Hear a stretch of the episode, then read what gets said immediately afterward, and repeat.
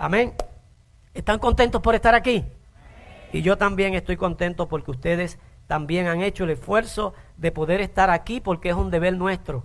Amén. Es un deber nuestro reunirnos en la casa del Señor. Quisiera que vaya conmigo al capítulo número 4 del libro de los Hechos. La carta que escribiera o el libro histórico que escribiera el, evangelista Lucas eh, a Teófilo. Y vamos a considerar los versos 36 al 37. Es una escritura sumamente interesante. La que vamos a tratar en la mañana de hoy tiene que ver con el oficio y la función de la iglesia del Señor. Amén. Así que le invitamos para que usted hoy abra sus oídos y permita que sus sentidos estén dispuestos a recibir el mensaje que la palabra del Señor tiene para nosotros en la, en la mañana de hoy. Lucas, eh, Hechos capítulo 4, versos 36 y 37. Dice, entonces José, a quien los apóstoles pusieron por sobrenombre Bernabé, que significa hijo de consolación, levita, natural de Chipre, vendió una heredad que tenía y trajo el producto de la venta y lo puso a los pies de los apóstoles. El tema para la mañana de hoy, una iglesia motivadora con una actitud desprendedora. Una iglesia motivadora con una actitud desprendedora. Y si nosotros miramos este pasaje detenidamente, nosotros vamos a encontrar en este pasaje leído unos principios que apuntan hacia una asistencia social de parte de la iglesia del Señor. Y algo que nosotros no podemos pasar por alto precisamente es eso.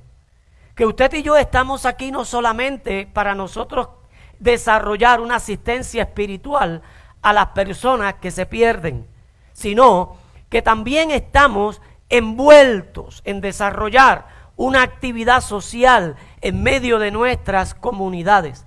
Y si algo nos presenta este evangelista Lucas en, esta, en este escrito, en estos hechos históricos, que él recopila, escribe y se los envía eh, de manera de una carta a, Teófilo, nosotros vamos a encontrar la función social de la iglesia. La iglesia tiene una, herencia, una, una, una inherencia poderosa y marcada dentro de nuestras comunidades. Y es importante que nosotros retomemos ese deber como iglesia del Señor. Hemos sido llamados a ser una iglesia motivante. Hemos sido llamados a ser una iglesia de vanguardia.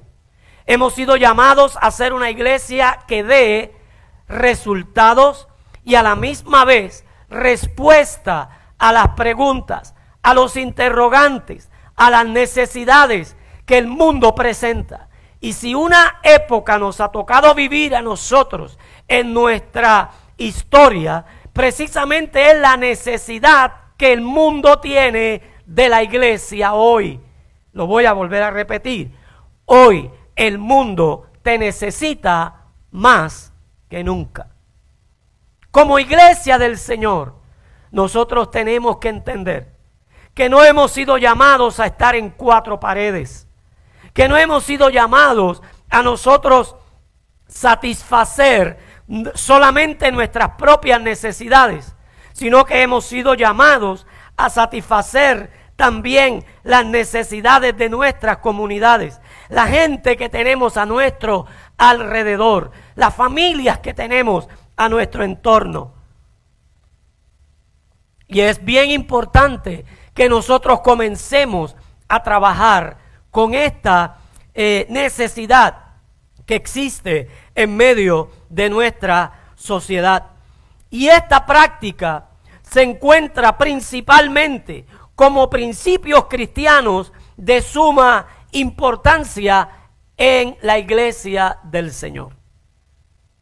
Tenemos muchas entidades cívicas, tenemos muchas entidades eh, eh, sociales que se enfocan y se dedican al trabajo social, a la ayuda eh, mutua. Pero si nosotros vamos a ver, el deber es más de la iglesia, porque es un principio del reino. No está mal que las entidades sociales, cívicas, desarrollen ciertos aspectos funcionales que puedan atender las necesidades sociales que tienen nuestras comunidades. Eso es excelente, está bien, pero está mal que la iglesia se desatienda de esta necesidad que se convierte en un principio de reino, que se convierte en un principio de el, reino de los cielos. Es un principio del cristianismo. Nosotros tenemos que retomar el deber de nosotros atender las necesidades sociales. Y en la evangelización se enseña una cooperación voluntaria que no se basa en conformidades externas, sino que se basa en una compulsión interna, donde usted y yo sentimos la necesidad, donde usted y yo sentimos el compromiso, donde usted y yo sentimos que es algo de suma importancia el nosotros envolvernos en las necesidades comunitarias, en las necesidades sociales. Por eso es importante que nosotros miremos este aspecto como un principio cristiano que nosotros miremos este aspecto como una regla del reino de los cielos. Si algo el Señor nos llama a que nos es a que nosotros atendamos las necesidades de otras personas. En el momento dado en que le hacen la pregunta al Señor acerca de quién es mi prójimo, el Señor inmediatamente trae una enseñanza. Un hombre descendía de Jerusalén y en el camino cayó en manos de ladrones. Este hombre era samaritano. Y pasó el levita, y pasó el sacerdote, y pasó un samaritano. Y este hombre que cayó en las manos de los asaltantes, este hombre llegó el levita y pasó y lo miró y siguió de largo. Llegó el sacerdote y de igual manera lo miró y pasó de largo pero llegó el samaritano. Y ese samaritano dice que se desmontó de la cabalgadura. Fue donde aquel hombre que estaba herido lavó sus heridas, lo cargó en su cabalgadura, lo llevó a un mesón, a un lugar donde lo pudieran cuidar y pagó por el cuidado de él. Y Jesús preguntó, ¿quién hizo de buena acción? Y obviamente el samaritano. Usted y yo estamos llamados a hacer eso. Eso es un principio de reino, son valores espirituales que nosotros no podemos de ninguna forma desatendernos acerca de eso. Por eso la iglesia del Señor tiene que seguir siendo una iglesia motivante en medio de las circunstancias difíciles, en medio de los problemas que atravesamos. Usted y yo no, no podemos enfocarnos en nuestros propios problemas y quedarnos ahí estancados. Usted y yo no podemos solamente mirar nuestra necesidad y decir a Dios que reparta suerte. Eso lo hace el pecador. Eso lo hace aquel que no ha concebido al Espíritu de Dios en su interior. Eso lo hace aquella persona que no ha tenido un encuentro personal con el Señor. Pero usted y yo, que hemos recibido la bendición de conocer al Señor por gracia, que hemos recibido la bendición de servirle al Señor y de tener una experiencia vivificante con Él.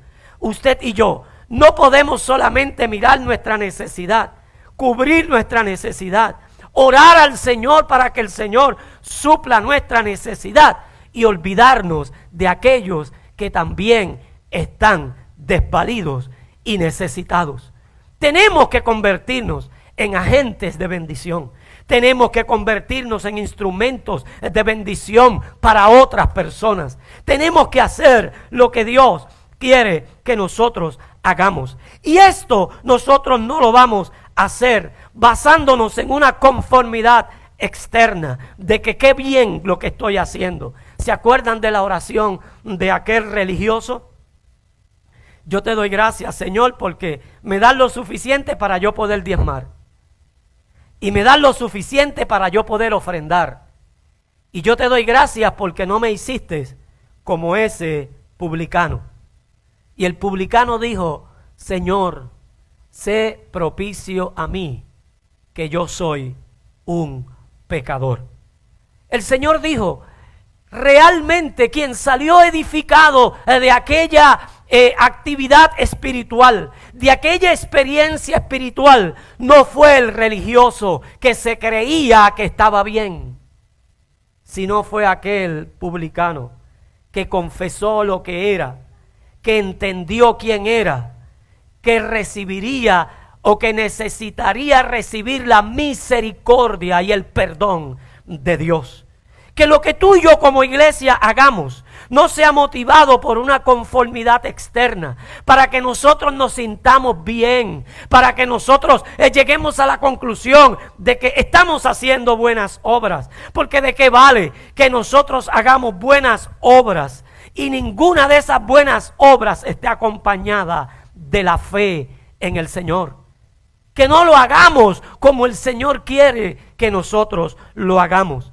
Tenemos que entender que todo lo que nos impulsa a hacer tiene que, tiene que ser y tiene que estar eh, comprometida con una compulsión de nuestro interior, que salga de nuestro espíritu, que sea una convicción de que es la voluntad de Dios para nuestra vida, que es lo que Dios quiere que nosotros hagamos. Y cuando usted y yo comenzamos a hacer la obra que Dios quiere que nosotros hagamos, no solamente Dios va a ayudar a aquellos que usted y yo como instrumentos de Él vamos a ayudar, sino que Él va a abrir las ventanas de los cielos y va a derramar bendición sobre tu casa hasta que sobre y abunde.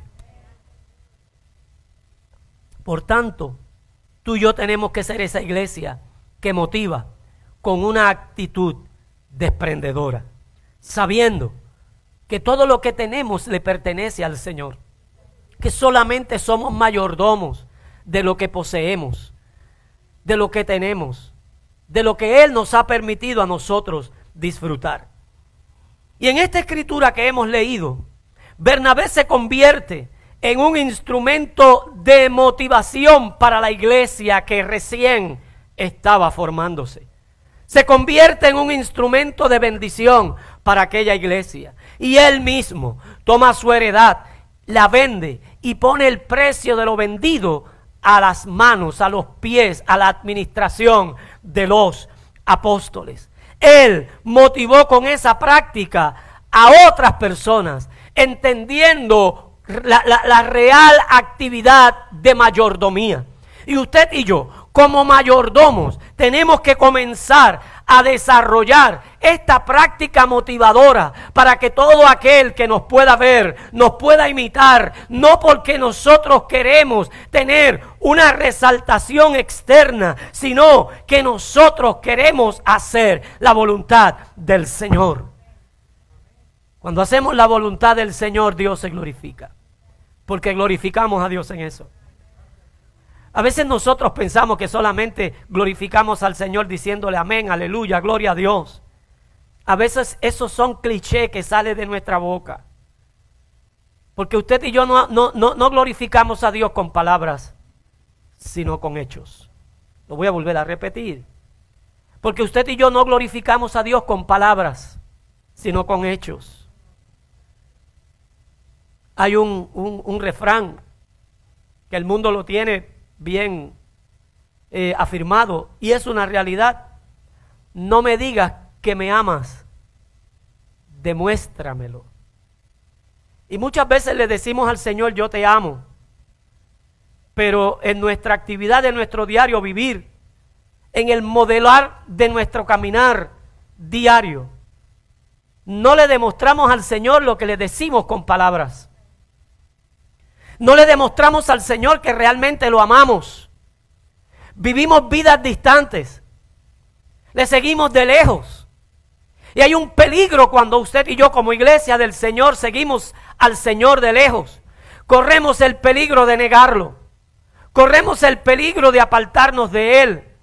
Corremos el peligro de comenzar a usar un lenguaje inapropiado como hizo Pedro, que comenzó a maldecir y comenzó a usar un lenguaje inapropiado.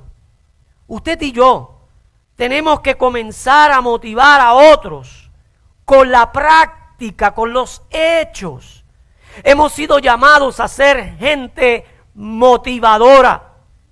La iglesia del Señor, por todos los tiempos de su historia, ha sido un movimiento motivador. Ha sido un movimiento que motiva a la gente a ir a la presencia de Dios. Ha sido un movimiento que motiva a las personas a ir a la presencia del Señor a adorarle, agradarle con su vida, agradarle con sus acciones, no con lo que piensa tener, sino con lo que tiene. Voy a volver a repetir, porque muchas veces el corazón del pelado es el más noble. ¿Cuántos lo saben? Que el corazón del pelado es el más noble. Y así con esa nobleza del corazón del pelado nosotros queremos decirle a Dios, Dios, yo te quiero agradar. Porque el pelado dice, si yo tuviera, yo diera. Pero cuando, cuando tiene, no da. Si usted no puede decir amén, diga ay. Pero nosotros tenemos que volver nuevamente al camino, tenemos que volver nuevamente a la senda. Nosotros tenemos que volver a la realidad de la clase de iglesia que Dios quiere. Dios no quiere cualquier iglesia. ¿Sabe cuál es la iglesia que Dios quiere? Escuche la canción, el himno de, René González. Yo quiero una iglesia que sane al herido, que rompa cadenas, liberte al cautivo, que aclare la mente al que está confundido. ¿Ah?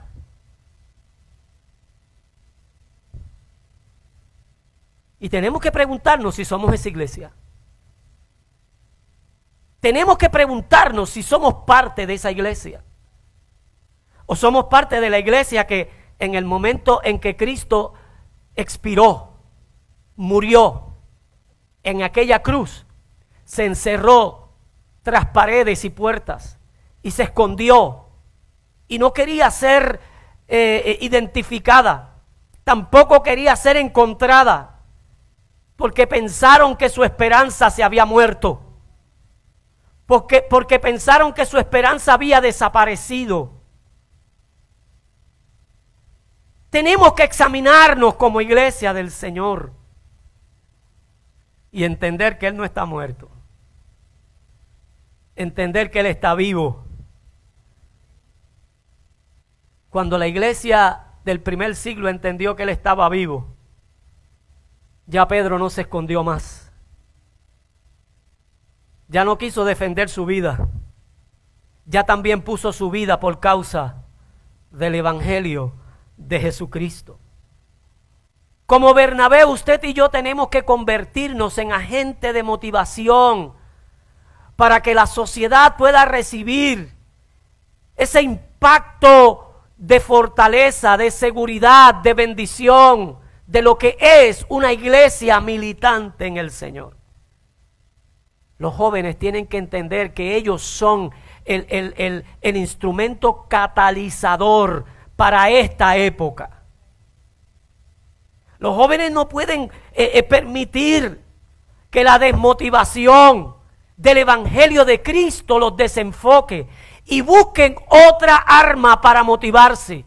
Cualquier arma que utilicen los jóvenes para poder motivarse que no venga de Dios, si no viene de Dios, ¿de quién viene? Y nuestros jóvenes tienen que entenderlo. Tienen que levantarse con autoridad, tienen que levantarse con poder, porque son parte de una iglesia que motiva.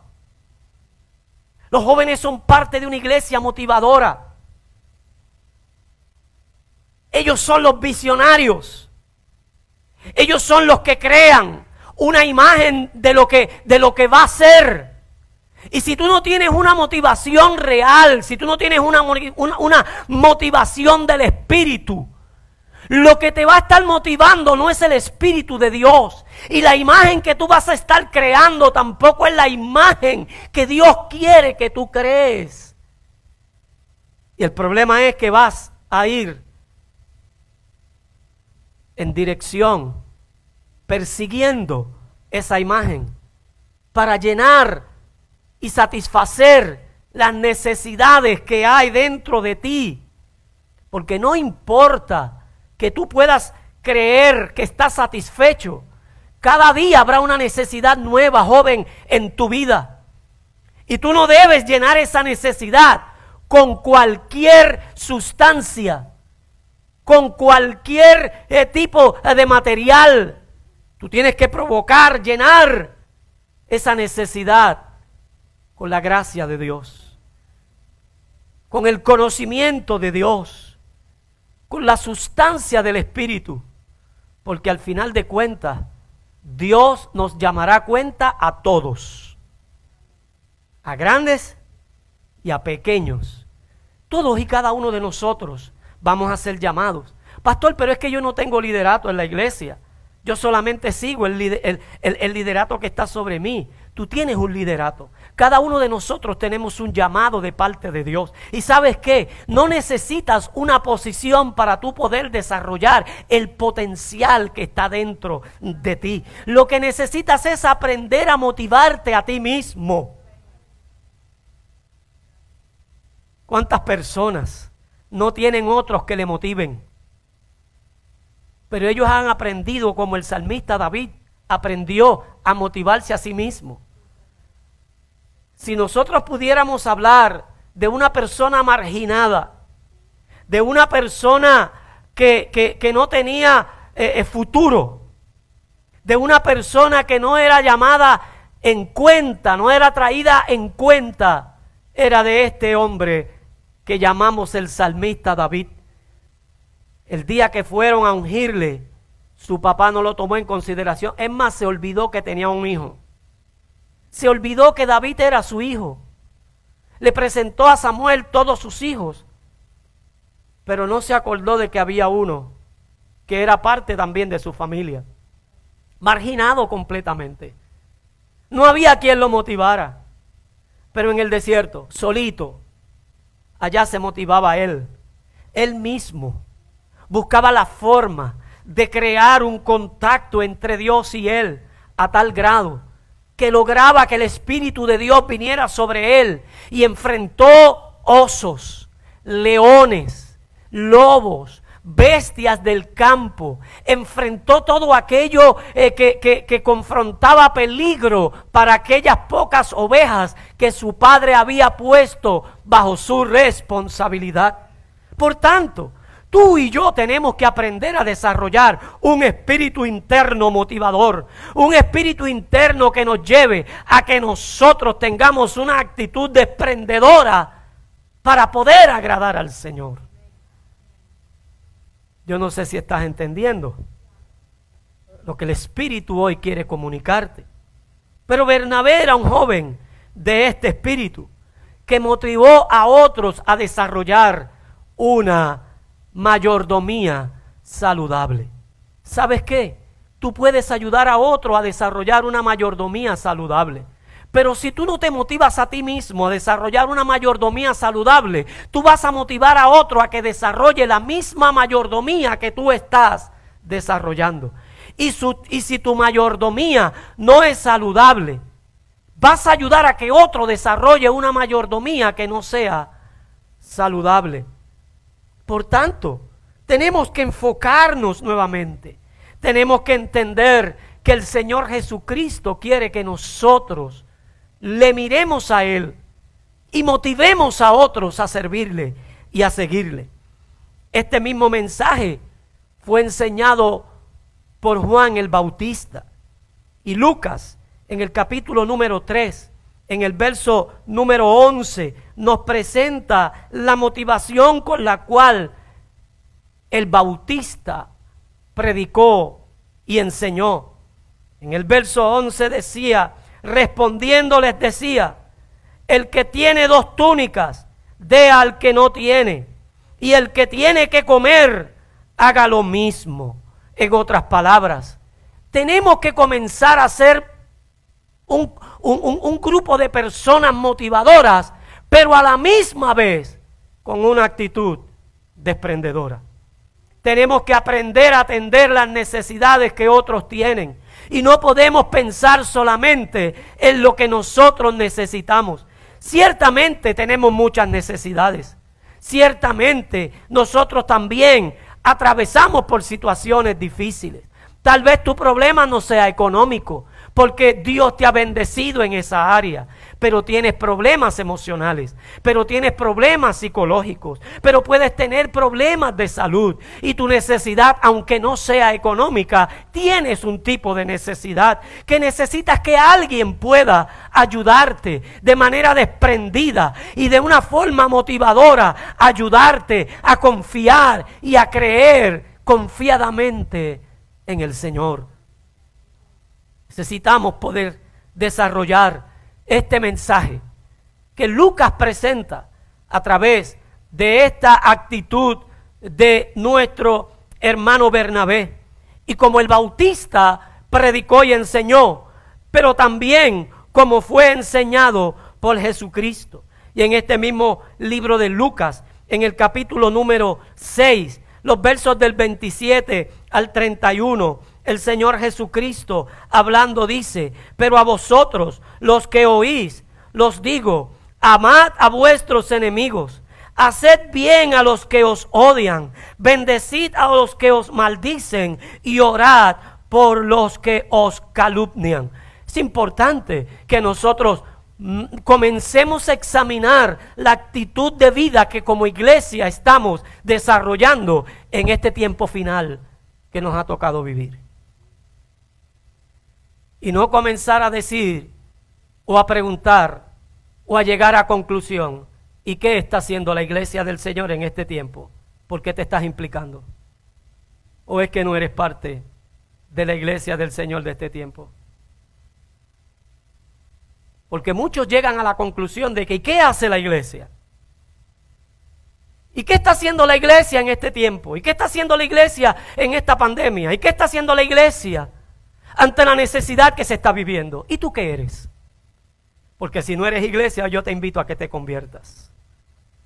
Porque si, si, no eres iglesia, yo te invito a que te arrepientas de tus pecados y de tus males y vengas al Señor para que el Señor añada tu nombre al libro de la vida del Cordero. Porque cuando nosotros hablamos despectivamente de la iglesia, nos implicamos de igual manera con ella. Porque lo que tenemos es que preguntar, no es qué está haciendo la iglesia, es qué estoy haciendo como iglesia del Señor. ¿Qué yo estoy haciendo como iglesia? ¿Estoy motivando o necesito ser motivado? Porque si tú necesitas ser motivado, no hay un mejor motivador que Cristo.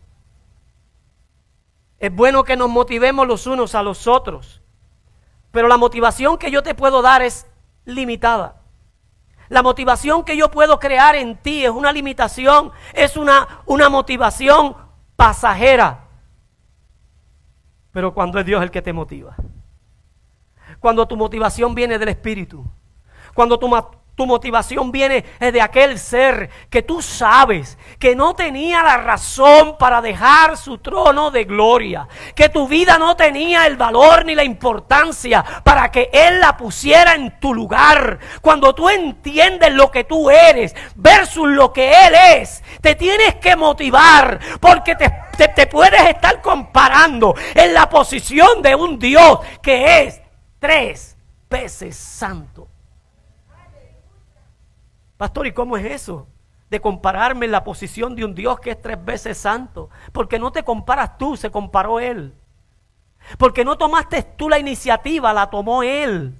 Él ocupó el lugar tuyo y el lugar mío. El Dios santo, el Dios creador, el Dios que lo hizo todo, los cielos y la tierra. Tomó en su soberanía el derecho, la actitud, la determinación de ocupar el lugar que te correspondía a ti me correspondía a mí. Si eso no te motiva, no te motivará nada. En este tiempo en que estamos viviendo, donde la humanidad necesita de una iglesia que motive, donde la humanidad necesita de una iglesia que tenga una actitud desprendedora, no que nos estemos escondiendo,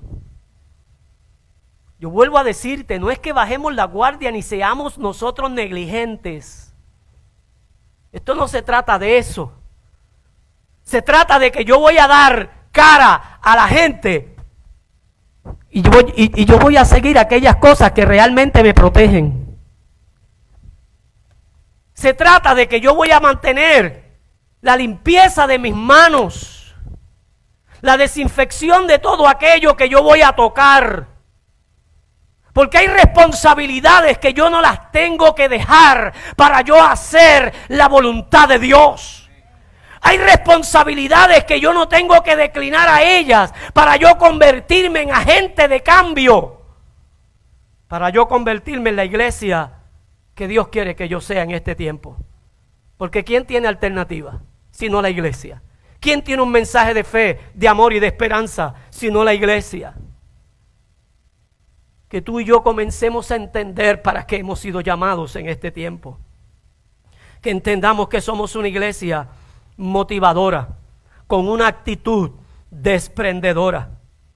Un motivador es aquel que entiende que es un administrador de lo que Dios ha puesto en sus manos. ¿Habrá Dios puesto algo en las tuyas? ¿Ah? Pastor, lo que Dios ha puesto en mis manos es demasiado insignificante. Como lo que puso en las manos de Moisés. Una vara, un pedazo de palo, un pedazo de madera. ¿Ah? ¿Y cuántas, cuántas, cuántas, cuántas proezas hizo Moisés con aquel pedazo de madera. ¿Ah? Lo tiró ante Faraón, se convirtió en una serpiente. Los brujos de Faraón tiraron sus varas y las convirtieron en serpientes. Pero lo insignificante que estaba en la mano de Moisés, aquella, aquella vara que se convirtió en serpiente, se tragó.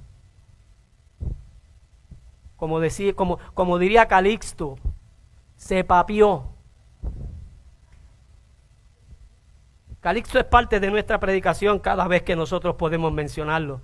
Porque Él es, él es un segundo predicador que nosotros tenemos cuando Él está con nosotros. Y como dijera Calixto, se papió las culebras, las serpientes de los brujos de Faraón. No importa lo que tú creas que tienes insignificante en tus manos cuando lo que tú tienes insignificante en tus manos lo puso Dios, para ti puede ser insignificante, pero para Dios no. Para Dios nunca será insignificante aquello que Él ha puesto en tus manos. Y es importante entonces que tú y yo entendamos que somos administradores de lo que Dios ha puesto en nuestras manos. Pastores que apenas lo que tengo me alcanza para comer. Mire, yo he tenido la experiencia de personas que yo sé que tienen una necesidad crasa económicamente aquí que han venido donde mí, no a pedirme, sino a darme una ofrenda pastoral. Y yo no les he rechazado, porque yo sé que han sido movidos por Dios. Porque yo sé que a través de eso Dios los va a bendecir aún mayor. ¿Y sabes qué? He visto la bendición. Por eso usted no puede decir que usted no tiene.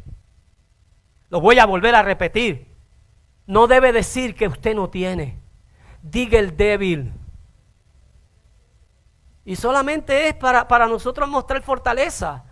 Si nosotros disertáramos solamente en esa expresión que el apóstol Pablo utiliza para que usted aprenda a manejar los recursos del reino de Dios, porque usted está lleno de recursos, lo que pasa es que usted no los ha identificado o no los ha querido identificar, porque lo del mundo está demasiado de disfrazado, lo que el enemigo quiere traernos está demasiado envuelto en papeles de regalos brillosos y llamativos para que nosotros no nos enfoquemos en aquellos recursos espirituales que Dios ha puesto en nosotros. Y usted está lleno de dones. Usted está lleno de recursos. El fruto del Espíritu está en usted. Permita que ese fruto comience a operar en su vida. Por tanto, sea lo que sea que Dios haya puesto en tu mano, tienes que desarrollar la práctica de la mayordomía saludable. ¿Cuántos lo creen? ¿Se atreve a decir conmigo, yo soy un motivador practicante?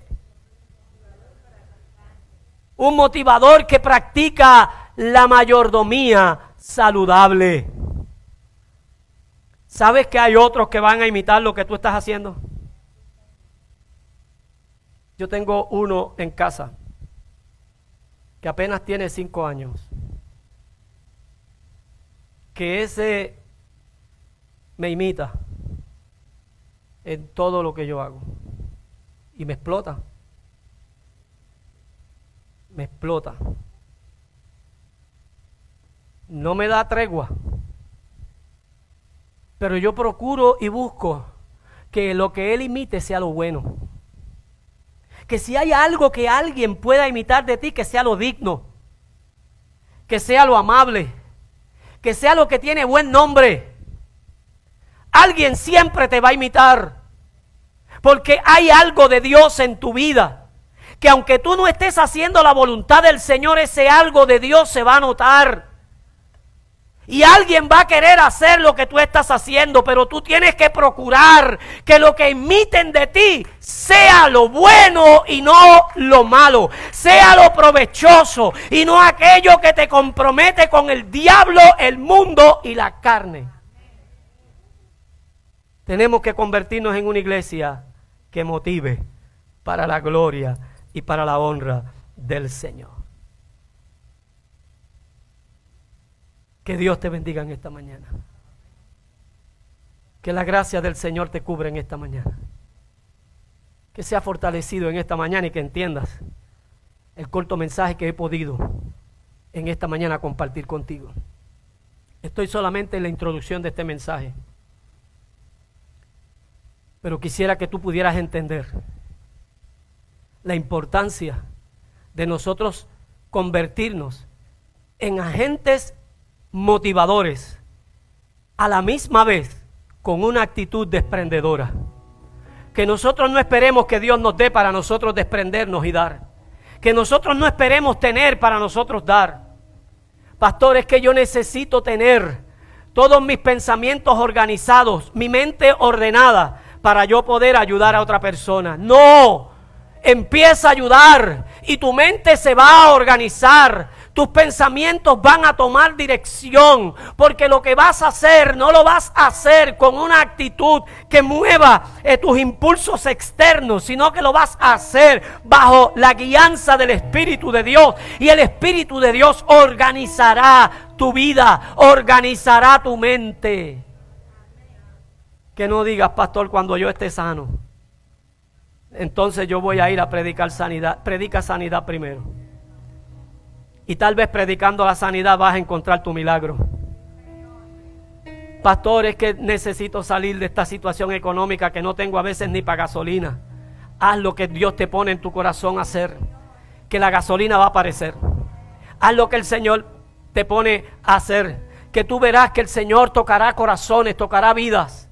Y si no, de alguna forma hará que un billete de 100 vuele y te caiga en la mano. Yo no sé cuántos lo creen. Yo no sé cuántos lo creen. Pero llegó una temporada en mi vida donde donde quiera yo me encontraba un billete de 10 y uno de 20. Me acuerdo cuando un día yo iba con Nidia en mi carro, iba a buscar los nenes a la escuela y de momento yo veo que al frente de mi carro iba volando un billete de 20 y yo decía, pero ¿de dónde salió? Y el asunto es que el billete de 20 iba volando frente de mi carro, y yo me paro y, el billete seguía volando y yo sigo corriendo. Y cuando yo lo voy a coger, lo cojo y un nene venía también a cogerlo. Y yo, ¿es tuyo? Me dijo, no. Y yo le dije, pues vamos a dividirlo.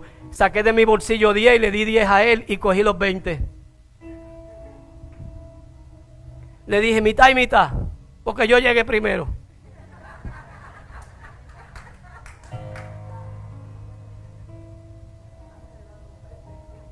Oiga, amado hermano que usted y yo volvamos a confiar en el Señor.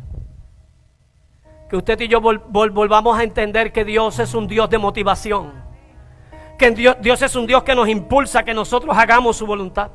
Él siempre toma la iniciativa. Que usted y yo entendamos que estamos en este planeta para hacer lo que Él quiere que nosotros hagamos. No lo que los hombres quieren que hagamos, sino hacer lo que Él quiere que nosotros hagamos. Ponte de pie en esta hora. Vamos juntos a cantar ese primer himno. Vamos juntos a cantar ese primer himno. Y vamos a adorar al Señor. Vamos a bendecir el nombre del Señor.